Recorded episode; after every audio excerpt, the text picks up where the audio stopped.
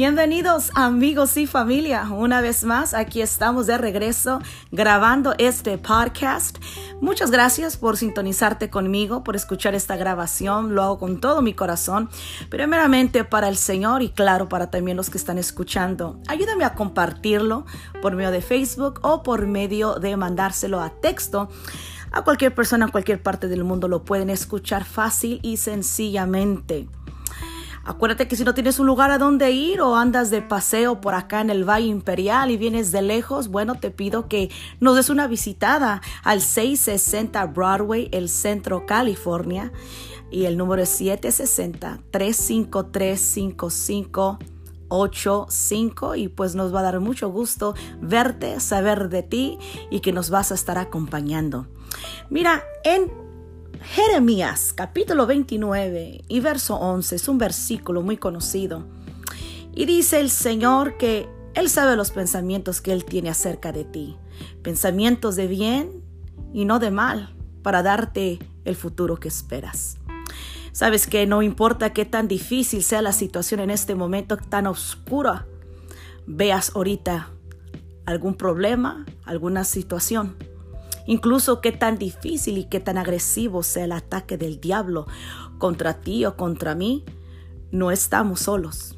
Nunca lo hemos estado y nunca lo vamos a hacer. El Señor dijo, y yo estaré con vosotros todos los días hasta el fin del mundo. Y sabes qué? Que si Dios lo dijo, yo lo creo. Si la palabra de Dios lo dice, más vale que tú y yo le creamos a la palabra. ¿A quién más le vas a creer sino a la palabra del Señor? La palabra es viva y eficaz, más penetrante que toda espada de doble filo, que alcanza hasta partir el alma y aún el espíritu y discierne los pensamientos, dice, y las intenciones del corazón. Así que agárrate de la palabra del Señor en los momentos más duros. Cuando está viniendo el ataque agresivo del diablo a tu mente, a tu corazón, a cualquier área de tu vida, Ataca para atrás con la palabra del Señor. Dios tiene un plan y Él tiene un propósito para la vida de cada quien. El plan número uno es que conozcas a Cristo Jesús como su Señor y suficiente Salvador. Ese es el número uno, esa es la meta, la número uno. El número dos es que Dios tiene designado para ti un plan, un plan especial individualmente para cada quien.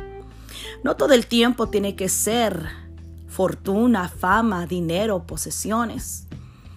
Esa es la cultura, es la manera de pensar del mundo.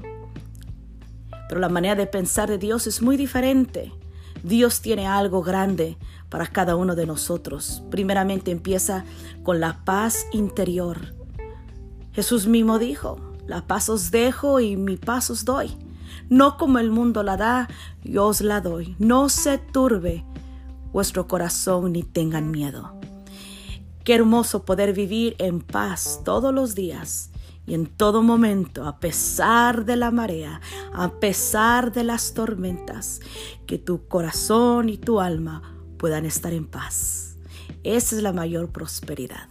Que aunque se esté derrumbando el mundo a tu alrededor y la gente se está volviendo loca y te mira y te ve en paz y tranquila, ¿Sabes qué? Que van a desear ser como tú, van a desear saber qué es lo que tú tienes.